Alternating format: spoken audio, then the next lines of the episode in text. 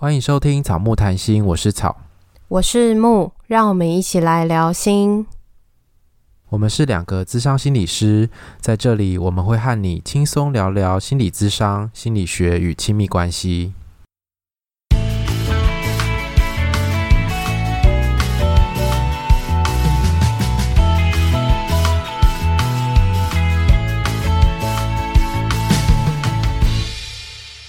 本集音乐由 OU Music 提供。我们今天已经录了第二次，因为第一次没办法存档，所以我们现在非常的厌世。没错，很崩溃。我那我刚刚录音前原本要发动态的，后来就还没有发出去。我们今天早上约录音是约十一点，就是录完之后要存档的时候，发现不能存档，然后我们就是处理了一会之后，后来暂存档也消失，就是救不回来。那我们就吃个饭，又继续录这样。所以如果我们今天录起来很没劲的话，你就知道，因为我们已经录第二次了。希望不会啦，希望我们可以谈第二次，可以有不一样的东西。好啊。你听起来就很厌世啊！你是不是想睡觉？我就是很厌世啊！我也很厌世，而且我跟你说，就是那时候突然不能存档之后，我就突然很焦虑，因为呃，这个不能存档，然后突然就是也收到了两三个接下来要演讲的承办人在跟我要资料，然后也都是我们在录音的期间，然后就突然有一种好多事情要做的感觉，就突然很焦虑。是哦，真刚好诶。真的，而且我刚刚那时候是突然觉得说，就是。可以感觉到自己的心跳变很快，然后很焦虑。我不是还传讯息跟你说，我突然觉得很焦虑。对啊，我想说啊，这么多事情就挤在一起，好可怕哦！真的就是现在是八月九号，然后在这个月到月底有大概四场的讲座，然后原本今天还那个呃行政人有跟我说，哎。咨商所也有一场哦，叫我要记得。然后说他那场不是取消了吗？我说你可不可以帮我问一下有没有取消？我记得好像取消了。后来他跟我说取消，我说哦，松了一口气。幸好。那我真的是焦虑又要又要爆表了，这样。对啊，而且现在就是那个解封，诶，还没解封就降级之后，陆陆续续都已经会开始需要准备演讲了。这演准备演讲真的很烦诶。真的，如果要被抽成就更烦。真的，好，那我们就回到今天的主题。啊、我们今天要谈的是奥运，好没力气，真的。让我在你旁边，我就先赏你两巴掌，把你打醒。振作，你刚刚不是有喝咖啡吗？我没有喝啊，我刚刚去买饮料。那你喝饮料就要振作啊，抚慰我受伤的心灵。我昨天就是吃晚餐的时候喝，然后就有点睡不着，然后我就在看漫画。哦、我就是昨天看漫画，这几天看漫画看到有点忘我。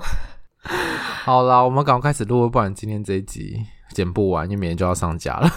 好，那我们要聊的是奥运。对，因为最近奥运已经结束了嘛，最近已经闭幕了。然后我相信大家可能在家里面多多少少可能都有看一下比赛，或者是至少有在新闻有看到那个结果吧。因为这次我们真的史无前例的拿了很多奖牌回来，我其实自己也非常的开心。今天我之所以要录这一集，是因为之前美国有一个体操选手叫做西蒙拜尔斯，那他就是在奥运的试跳之后呢，他觉得他自己的身心状态不太 OK，所以他后来就宣布他要退出这次的比赛。那他的原因是说，他说，当你处在高压的环境里面，很容易疯掉。现在我需要顾及自己的心理健康，确保身心灵的一切安好。我们不只是运动员，我们也是人。就是在报道里面，他就有提到说，关于运动员身心健康的重要。因为我们通常可能比较会关注，诶，这个运动员他退出是不是他身体受伤了，还是发生什么事情？可是很少人会因为，诶，我心理健康的因素而要退赛。其实心理健康在运动员这个领域里面是蛮常被忽略的，所以我们今天就想要来谈一谈关于运动员的心理健康。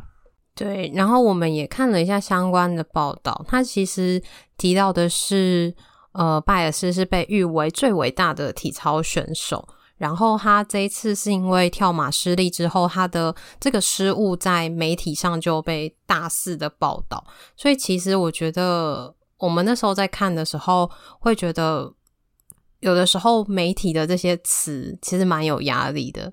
什么最伟大的体操选手、最有机会夺金或者是呼声最高的选手，我觉得这无形中都会让选手有很大的压力。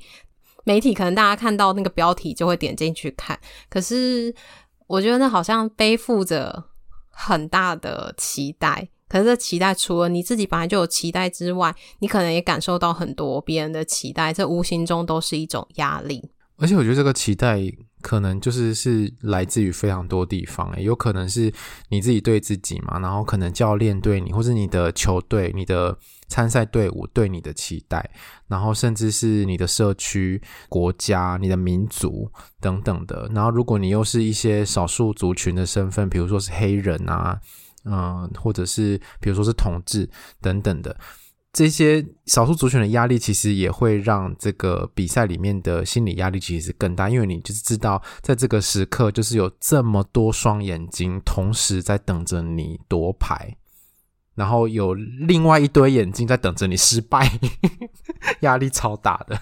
真的，而且就是在报道的时候，他都会把这些呃少数族群的标签贴在你的名字上，例如什么呃同志啊，或者是一些可能，例如说难民。有些报道说哦，他们是多辛苦才能来参加这个奥运，还是说他来参加奥运呢？他之后是想要落跑的，就是会有很多各式各样的新闻都会出现。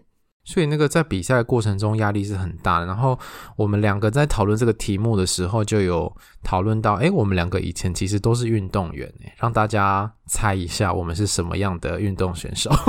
以前小时候啦，但是后来当然就不是，因为我们其实都是就成为心理师啊，没有变成运动员这样子。所以后面大家可以先想一下，先猜一下。我们等下后面我们聊到我们的故事的时候，就会再来跟大家说。因为也是我们最近在看奥运，我们就聊了一下，然后也很非常非常的刚好，是我最近在看一本书，然后那本书其实是在讲有一个这个作者，他其实是跟很多的运动员合作，他会在他们压力很大的时候协助他们，透过一些可能压力时候的情绪或者是一些语言跟讯息，去让他们克服这个比赛的压力。这本书非常的名字非常的长，叫做《不被压力绑架：驾驭压力黄金八法则，在关键时刻不失常，表现出众》。超级长，我记不起来。你刚刚是看的书念吗？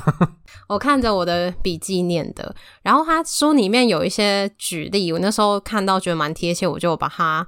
记下来，他那时候提到的是，其实，在生活中，我们很多人都是有压力的。可是，运动员的压力跟呃一般的人的压力其实不太一样。是，例如说，医师、警察、消防员，好了，他们面对的压力是，他们不会有。这么多人在关注着他们的表现，不会有呃家属在看医生开刀，他们都是在外面等待嘛，就是等待结果，或者是等待有什么样下一步的指令，不会有人盯着他们，然后对于他们的行为有一些评价。可是其实运动员相反，大家都是看着他们的表现。我自己那时候在看。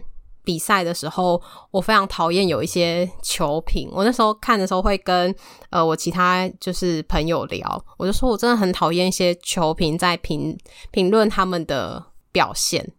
你最讨厌哪一些东西啊？他们说到什么？呃，我会我会很讨厌，我不知道为什么，我就那时候自己听到会蛮有情绪。他就会说：“哦，这好可惜哦，他如果怎么样就可以接到这个球。”马后炮。对，我想说你自己上去啊！如果你在上面，你就不信你还讲得出这种话，那你可能很会评，可是不代表你很会打。这样子评论，我是自己觉得不适合。然后我那时候是看呃大陆的转播，我就很喜欢那个球评，他他的球评的方式是他会介绍这个球员的。故事，例如他说：“哦，这个球员在上一届的时候是怎么样？那这个球员擅长的是什么球？他比较不擅长的是什么球？那这两个球员加起来，那他们可能会遇到什么情况？我我就会比较喜欢这种。可是像有些说，哦，他打的很好，或者是哦，他这个球太可惜了。如果他刚刚怎么样就可以接到这种球，听到就会觉得很堵然。这样大家应该知道木以前是做什么运动比赛的吧？就是球类的。”对，没错，因为我相对的好像没有这么强烈的这种感觉，因为我其实对于球类是门外汉，我很多时候是要听那个球评怎么讲，我才大概比较知道说，哦，原来刚刚那个嗖嗖嗖几球就结束了那个瞬间，到底发生什么事情？我有时候是要听球评讲。球评有时候如果是讲给，就是可能不管你你运你了解那个运动或者不了解那个运动，他可以讲规则，或者是他可以说哦，例如说他可以说为什么双打的这样讲大家就知道了。好，就我是打桌球的，就是他可以说就是呃为什么双打是只能站右边发球，然后只能发斜线，他可以去说明就是一些规则啊、比分的这种东西，可以让可能不知道这个运动的人可以比较快进入到观看的状态里面。啊，我知道，就是如果他是那种评价这个球员表现的这个时刻怎么样怎么样的话，很多时候是你自己下去打你也做不到啊，然后你在那边只出一张嘴，那种感觉很让人不舒服。没错，这就像那个什么，那时候我看到别人转发的，但我不知道是哪一个粉丝团，他大概就是好像十几万的追踪吧，他也是在。他的文章上面说，对于戴资颖的失误，然后让对方得分，他非常的不能接受。然后我看到的那一篇，他下面也是跟我们类似，跟我类似的想法，觉得说你有什么好不能接受的？你又不是他本人，你不能接受什么？对啊，关你屁事啊！他自己能接受就好，你在那边。我觉得这些都是无形中会让球员有很大的压力。没错，而且他没有看到说，就是那个失误。其实是因为对手的步步进逼啊，也是因为对手带来了非常大的心理压力，所以那时候戴资颖才会想要尝试着，比如说更压线、更边边，或者打得更后面的球，这样才会不小心失误嘛。我那时候在看比赛的时候，我其实都会很佩服他们，因为我可以感受到，就是他们这些在比赛的选手，他们想要的是。比较是攻击性的得分，而不是防御性的得分。我觉得这个就会跟我自己，呃，之前在当选手的心态是完全不一样的。你是防御型的人吗？我我其实是攻击型的，就是因为我的我的打法跟我的球拍的方式是攻击型的。可是其实我发现我自己在关键时刻的时候，或者是场外大家的加油，其实都会是跟你说稳一个。对对，都说稳一个。我不知道你你有没有看到，就是反正那个场边就说，哎、欸，加油加油，稳一个稳一个，慢慢来。然后可是不会是要你攻击杀爆他。对，可是我看就是林云儒或者是其他选手，他们其实，在那个很紧张的时刻，他们还是可以攻击。然后那时候就去对照我自己的经验，就觉得哇，他们真的很厉害，就是不是只是一种哦，我不要失分，而是我要得分。嗯嗯嗯嗯。对，我觉得这是蛮不一样的。然后这个也是在我刚刚提到那本书里面，他有讲到的是，其实如果你越担心你的失，你会担心失败，那就会影响到你的表现。呃，那个作者会鼓励选手去转变自己的想法，是我要怎么样拿到这个分数，或是我要怎么赢，而不是我不要输。去透过想法的转换，去调整自己的压力，或者是当下的焦点。嗯。如果你心里面想着失败的时候，那个压力会更大，因为虽然说你是说不要失败，可是那个“失败”这个词已经跑到你的脑海里面了，所以那个失败的压力就会排山倒海而来，或者是你当下可能就会是：哎，我等下如果没有接好怎么办？而不是我要怎么把这个球接好，或是我要怎么把这一局打好。而且这些语言，他提到的是，这个语言其实也会影响到选手的状态，连教练的语言都是。教练如果跟他说：“哦，你怎么连这个都接不好？你刚刚在搞什么？”这种其实都是会让他非常的紧张。然后，如果像他他举例，好像是说，呃，如果教练可以把语言变成比较精确，例如说，你就告诉他要得分，那怎么得分？那就是。看好球，看好场上所有的选手，就是给他一个具体的指令。因为在那个时间，可能因为压力，所以可能脑袋上的运转不是这么的快。你就是需要给他一些具体的指令，让他可以去达到得分的状态。嗯，我觉得这经验是不是跟你就会很不一样啊？因为你的运动好像比较不是这样。对，那你先讲一下你那个好了，就是最后两分那件事。好。他会知道是因为那时候我们刚刚前面有录过一次了嘛？对，我本来是不知道啦。对，你那时候是说你是在我实习的时候，我们实习的时候你才知道我这件事球队的事。对啊，啊，我实习的时候我不就刚认识的时候吗？对啊，对，我但我想不起来说实习那时候到底有什么机缘可以让你知道这件事。应该是你自己讲到吧？因为我们其实也没有办法一起打球，就是在实习很忙。对啊，所以我也有点忘记当时是什么样。虽然反正我小时候是国小的时候，是大概低年级的时候，也就是参加一个什么冬令营啊、夏令营，教练就说很有潜力什么的，然后我就进到了校队里面去做训练，然后打到了大概高年级的时候。然后那时候都是以选手的身份在生活着，早上就是要到学校之后就把书包放着，然后去运动，然后中午的时候也要去打球，然后下课之后也要去打球，反正一天在学校里面就是有三个时段要去打球，周而复始。到高年级的时候，我突然某一天就累了，或者是可能也。疲乏了吧，我就觉得我就不想要再打，所以就是打到差不多那个时间。那大学的时候，因为大一总是会有什么新生杯嘛，对，然后或是那种大专新生要对，然后那时候新生杯就去打球，之后后来也是被邀请加入了学校的校队，就是乙组的乙组。学校分乙组跟甲组，甲组应该就是呃那些。从小打到大大的，就是高中也是都有一直在打球，都是在球队里面的人。嗯，那乙组就比较是业余的这样。然后那时候印象深刻的是，因为我那时候比赛的时候是打双打。那你有听过大专杯吗？有啊。那时候我们就是有分什么北区、中区、南区的，就是各个区域。然后你区域里面你获胜才能进到全国的里面。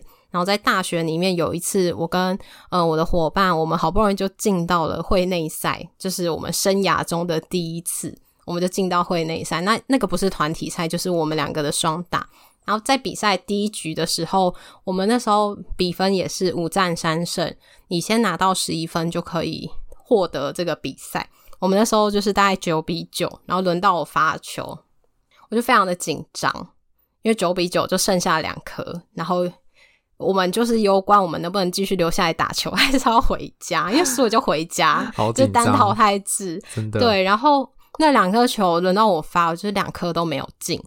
然后结束之后，就是裁判还把我留下来，他就说：“你刚刚怎么了？你前面明明打得很好，那你为什么就是最后两颗会没有发进？”我当然没有感觉到是被指责，我感觉到的是哦，他可能觉得我打得很好，可是我最后怎么死在这种地方？因为对那个球员来说，那个发球是最基本的嘛，对不对？是不可以失误的，对对对。而且你是连续两个失误在最关键的时候，我觉得他可能也看不下去，想说你又不是打那么烂的人，那你刚刚前面打成这样，那你后面这个是到底在干嘛？嗯，可能有点错愕吧，我想。他心里可能也觉得很可惜吧。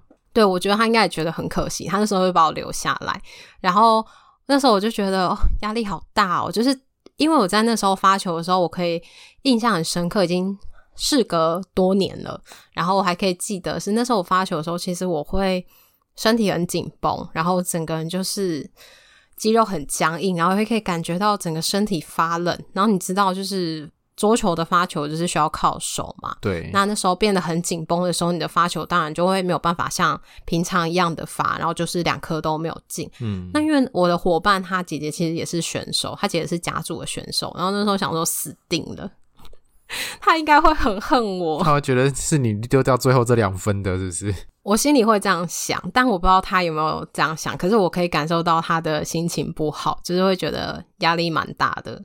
因为我们好不容易进到会内赛，嗯，他可能对于这场比赛也看得很重之类的。对啊，而且我猜他应该也有他的期待跟压力吧，毕竟他姐姐也是选手。对啊，我可是我觉得这样有点不公平啊，因为那是最后的两分，如果这个两个发球是在第一一开始的时候失分的话，那就不是这个心情了。可是就是一样的两分，可是只要在。那个时间发球有失误，我觉得都很紧张，而且会有一个感觉是，你只要一颗没有发进，你就会觉得第二颗也会发不进，然后你就会更紧张，你的肢体就会更紧绷，就更 发不进。对，所以就是跟我们之前讲那个压力来的时候，那个战逃的反应很像，就是当我们处在巨大的压力之下的时候，身体是会有一些反应的。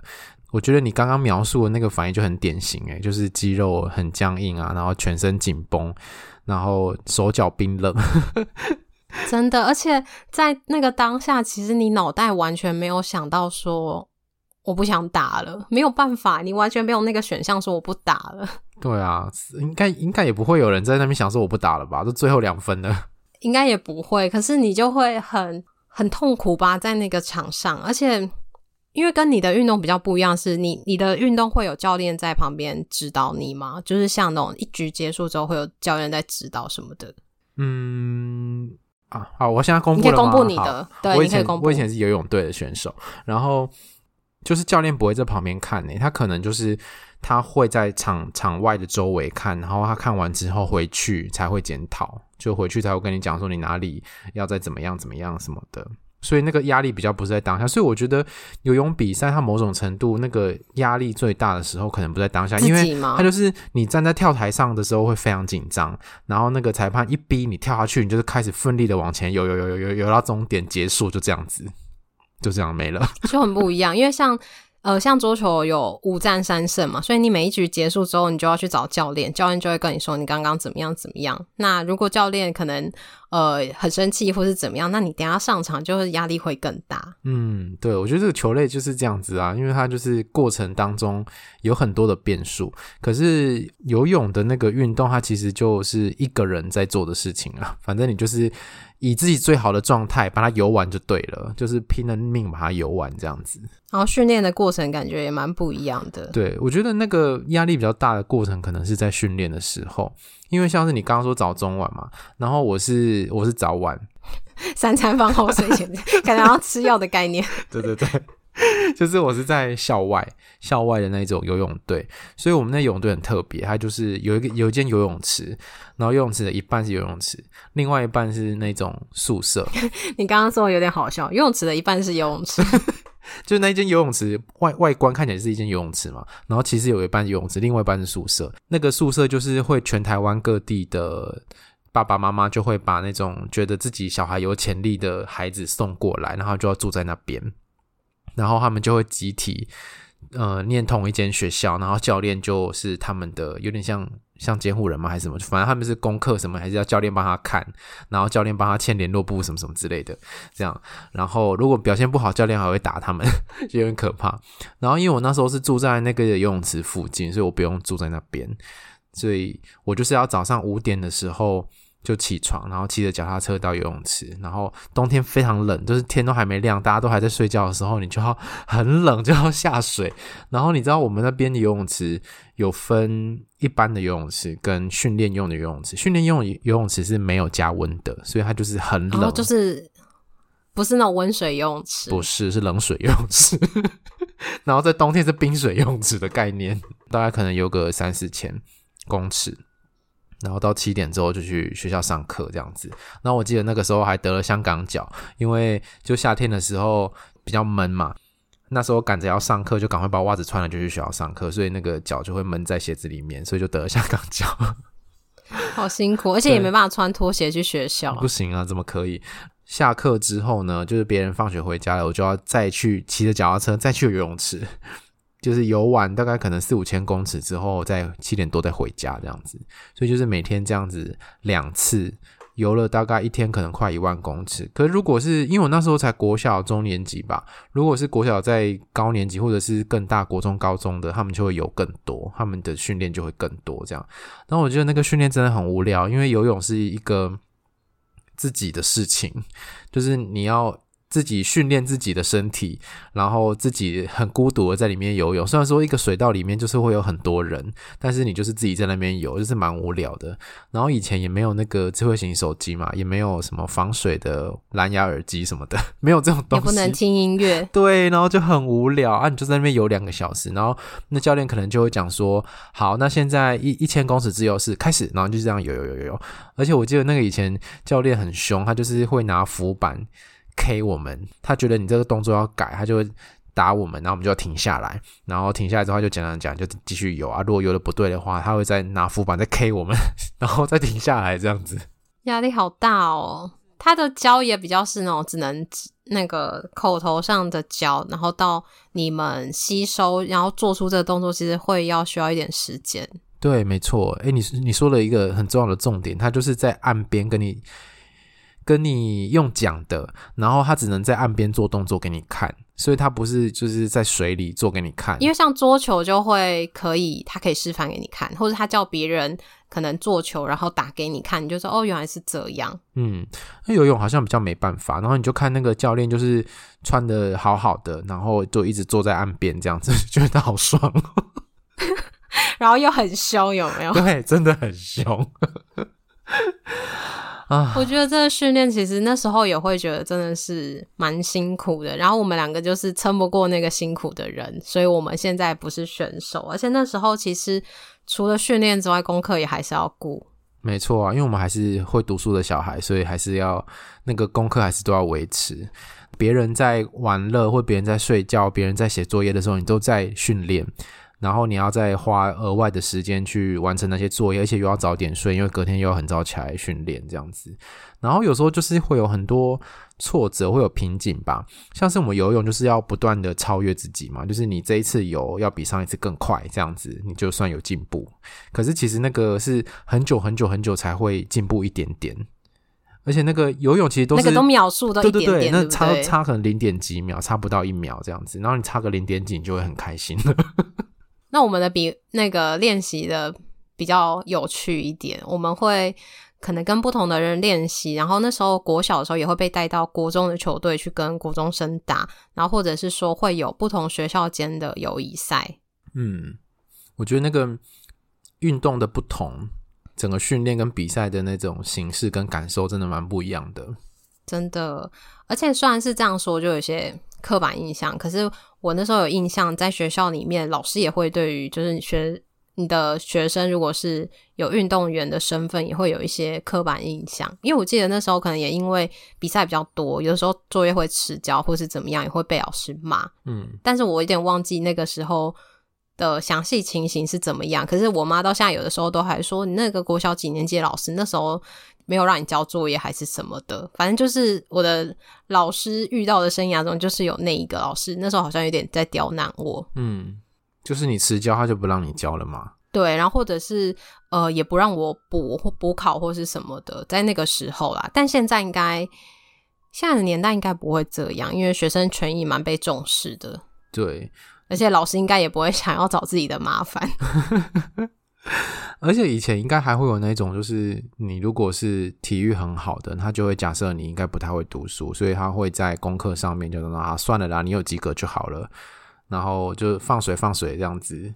因为我们那时候也不是体育班，如果是体育班这种情况，应该会比较多。我高中的时候学校有体育班，那时候老师也都会说，哦，那个体育班的学生就是他们都运动就好啦，上课也不用上太难，或者是他们也不想上。可是，其实我在想，里面应该还是会有想要上的人。可是，好像老师无形中也会有这种刻板印象，那他们学到的东西就会比较有限，那就会更学不好，就会有那种什么头脑简单、四肢发达的感觉。对，没错。好，然后我觉得有一个东西想要谈一谈的是运动伤害，对很多运动员来讲是一个噩梦吧。尤其是那一种职业选手啊，他每天做的事情可能就是训练，然后去比赛这样子。所以如果今天运动伤害的时候，他可能就会中断一段很长的时间，或者是说他就是没有办法参加或完成这次的比赛。每一次受伤对运动员来说都是一个很大的打击。他可能好不容易花了很多时间就是要上场，结果竟然受伤了。对，然后也会担心之后不能上场。对，我后来在看文献的时候就发现说。这个跟我们失去一段恋情或失去一个人的那个哀伤反应是很像的，就是会震惊啊，没办法接受，很沮丧、生气，可能会讨价还价、悲伤等等，有各种的情绪的状况。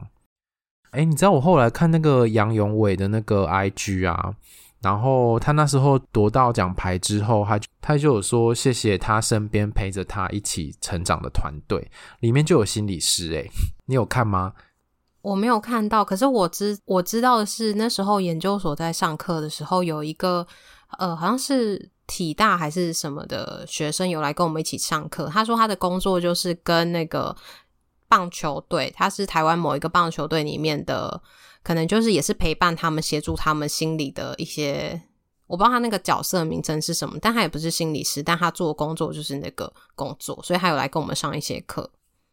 我之前有认识一个心理师，他他也是在体大，他在台中的那一间，然后他在里面当心理师，那他的心理师的角色就跟我们平常很不一样，他就是会在跟在选手旁边，然后可能过个几天，他就会去跟他聊一聊，问他最近还好吗？压力怎么样啊？什么之类的。然后如果他们要误谈的话，可能就会在。体育馆里面的一个小空间，或者小空间里面误谈，对对对，旁边没有人的地方，这样。对对对对，然后就可能谈，也没有办法像我们这每一周约一次这种时间，因为其实那个运动员他们时间是蛮紧迫的，他们每一天的训练都是必须要完成这样子。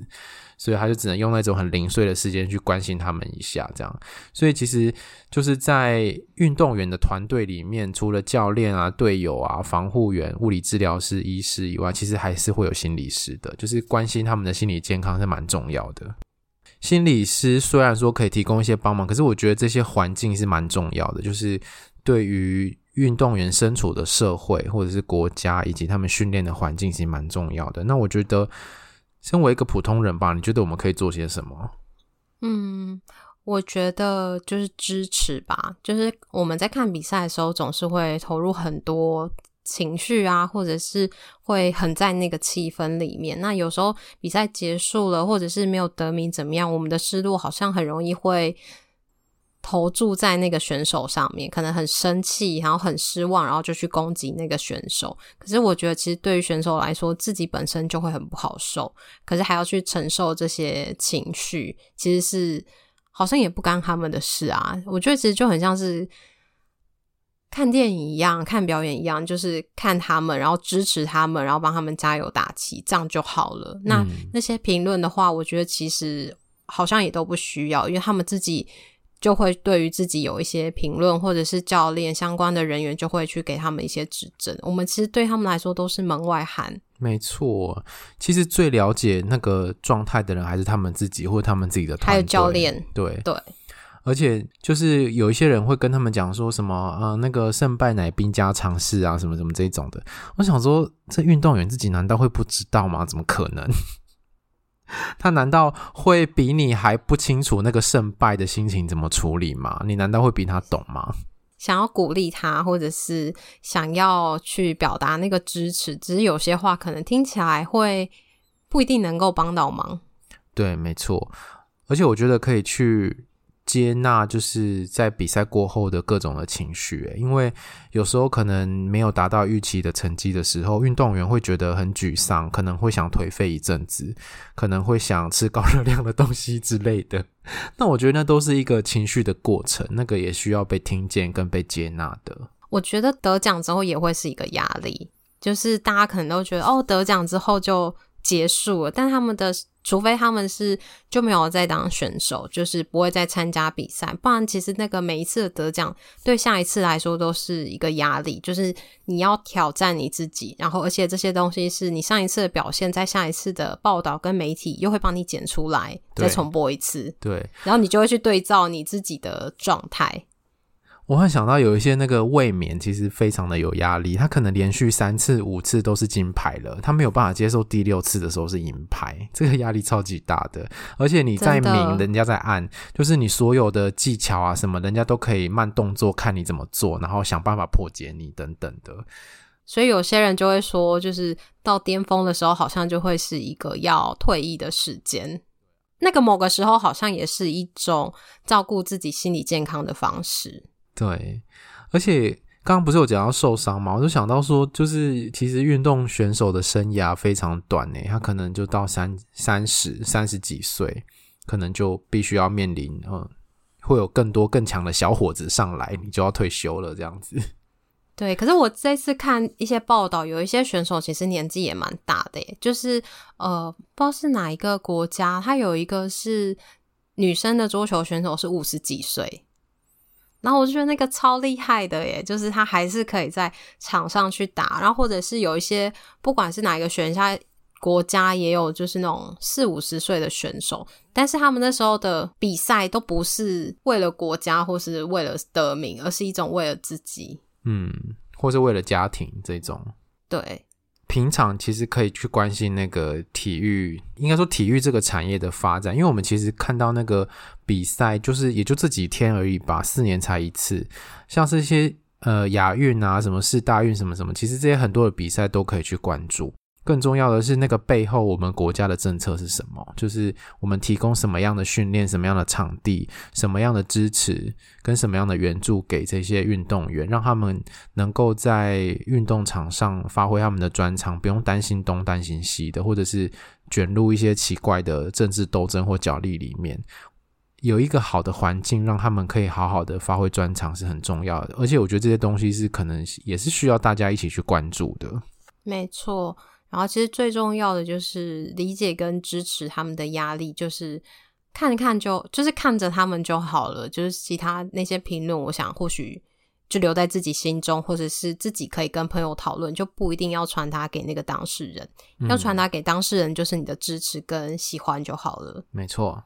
结果我们今天聊的东西有一些好像跟第一次录的不太一样。第一次录的有些东西也没有在这个时候出现。哎，可是我其实已经有点忘记第一次讲什么了。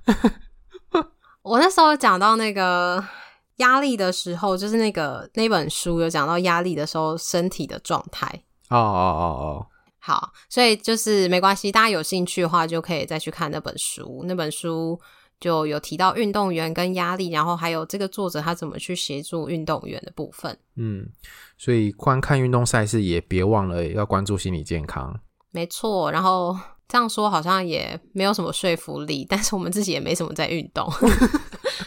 你你说你要叫大家去运动，是不是？对啊，但是我自己也很久没有去运动，就是之前呃还有在运动，但后来就是工作比较忙，然后我的工作时间跟跟我一起运动的朋友的时间是错开的，他们就是正常的上下班时间，但他们下班时间有的时候反而是我的上班时间，所以我就很难跟他们遇到可以去运动。真的，就是。工作形态的转变吧，我也是，而且我自从打完第二剂疫苗之后就没有再运动过了。我怎么觉得那个哦，那个副作用好像很长？还是你的心理因素呢？我不知道，我不知道那到底是不是副作用，但总之就是不太舒服这样。嗯，好，我们今天节目就到这边。对，如果你喜欢我们节目的话，请记得到 Apple Podcast 给我们留言跟五颗星，也会来追踪我们的 IG 跟 FB 粉砖，我们都会在上面跟大家互动。IG 要记得看现实动态哦，我们都会在现实动态跟大家有一些互动。个人档案可以找到抖内的方式，欢迎大家施肥让草木茁壮。希望今天的闲聊大家还喜欢。拜拜，拜拜。